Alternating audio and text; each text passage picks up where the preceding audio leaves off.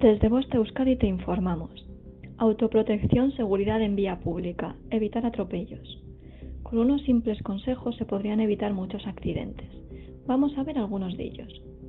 En un paso de cebra el peatón ha de cruzarlo con decisión pero sin correr. Cruzar en línea recta sin hacer ningún tipo de movimiento brusco que pueda despistar a los conductores de coche. Cuando estés en un paso de cebra, no dejes de mirar al conductor que se acerca. Mírale y hazle saber que tu intención es cruzar. Una vez has iniciado tu camino, no dejes de vigilar por si algún que otro vehículo se está acercando. Hay que mirar siempre en las dos direcciones. No cruces jamás por detrás de un coche que está aparcando. Es peligroso, aunque cuenten, y cada vez cuentan con más, con una cámara trasera o una señal acústica que indique que hay un obstáculo detrás del coche. Una costumbre que sería necesario eliminar es cruzar la calzada saliendo de entre dos coches aparcados.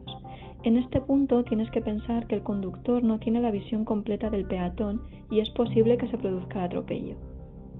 Cuando bajas de un vehículo, intenta hacerlo por el lado de la acera, especialmente si se trata de niños. Estamos convencidos que siguiendo estos consejos se conseguirá reducir el número de atropellos en las ciudades. Es una labor tanto del propio peatón como del conductor. Fin de la información. Voste Euskadi, entidad colaboradora del Departamento de Seguridad del Gobierno Vasco.